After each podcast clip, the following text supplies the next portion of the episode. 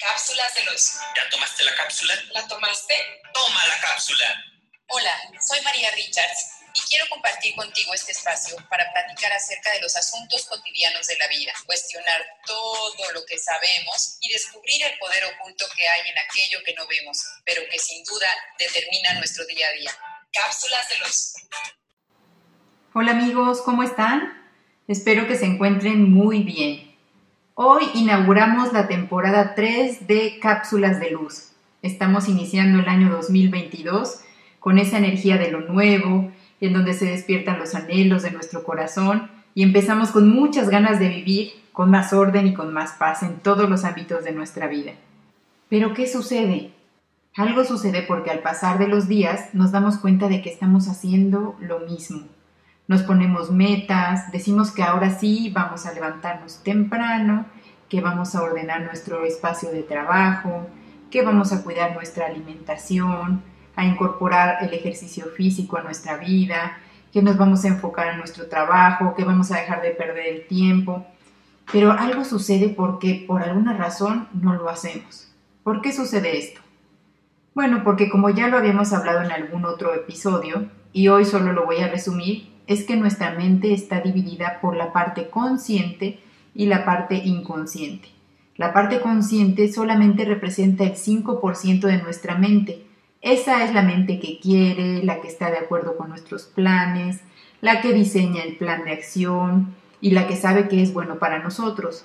Pero la parte inconsciente, que es el 95% de nuestra mente, es decir, que es la que manda, esa parte siendo tan importante, no la conocemos y no la podemos ver. ¿Y qué pasa? Que si dentro de ella hay programas o información que se opone a que se logre lo que decimos que queremos hacer, entonces no lo vamos a lograr. No nos va a permitir que lleguemos a eso. No porque sea nuestro enemigo, no. De hecho, la mente inconsciente no opina ni juzga, solamente repite programas que tiene instalados. Es la manera que tiene de comunicarse con nosotros. El resultado nos muestra que tenemos un bloqueo o un obstáculo en esa parte de nuestra mente, en ese inconsciente que no está permitiendo que lleguemos a lo que decimos que queremos llegar. Entonces, ¿qué hacer? ¿Qué podemos hacer? Bueno, primero que todo, debemos de conocer que el lenguaje con el que la mente inconsciente se comunica con nosotros es a través de las emociones, no de las palabras, como les comentaba, no razona, es a través de las emociones.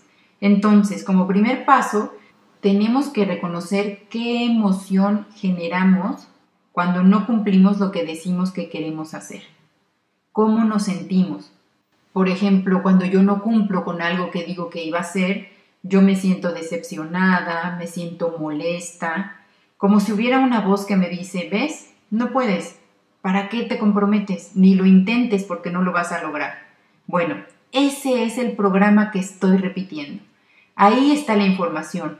Le estoy siendo fiel a un programa que seguramente viví en mi infancia o en mi adolescencia, en donde me sentí no valiosa, no suficiente, y lo di por cierto.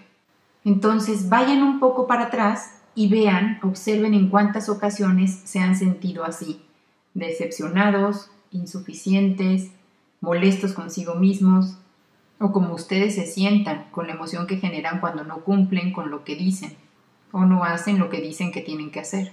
Y si logran recordar el momento en donde nació esa creencia, ahí es en donde tienen que trabajar, porque se quedaron atorados en ese evento y el inconsciente simplemente te lo está mostrando, te lo está poniendo afuera para que lo resuelvas. Hay algo ahí que tú tienes que ver y que revisar. También sucede que dejamos todo hasta el último momento, que sabemos que lo tenemos que hacer y no lo hacemos. Y cuando ya llegamos al límite de tiempo en lo que debimos de haber cumplido, entonces lo hacemos. Ahí el mecanismo es el mismo. Observa la emoción que generas, la emoción que estás viviendo. Tal vez aquí lo que estás valorando es esa adrenalina, esa presión, los nervios que te da el hacerlo en el último momento. Bueno, pues eso es lo que estás repitiendo. O bien puede ser que no hiciste lo que te correspondía, no cumpliste. Y entonces otra persona se ve afectada y te reclama. Y es entonces cuando tú te mueves a hacerlo. Ahí lo que estás repitiendo es un patrón, un programa que aprendiste en el que necesitas que te empujen, que te regañen o que te castiguen para poder hacer las cosas.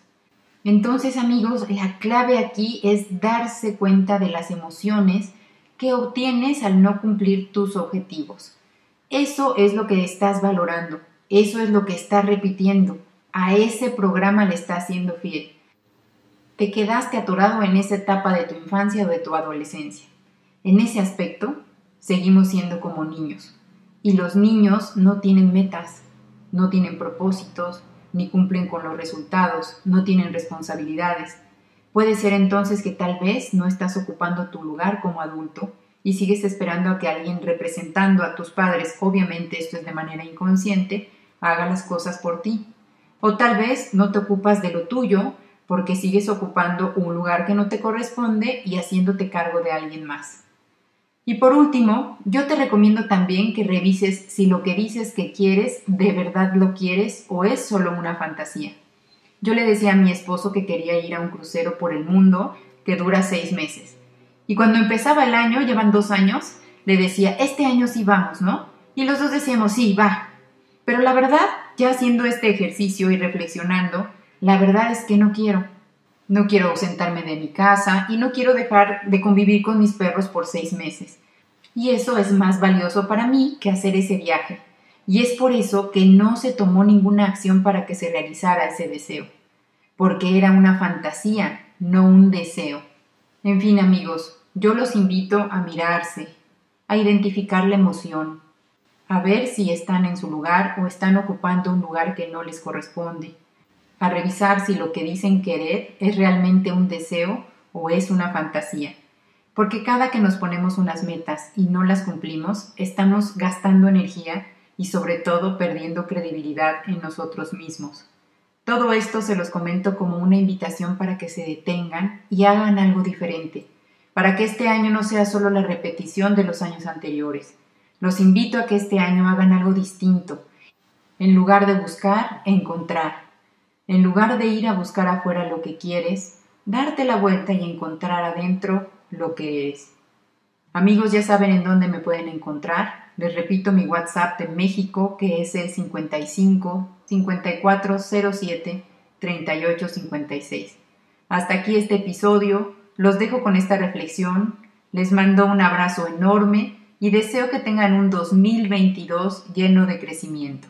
Hasta luego.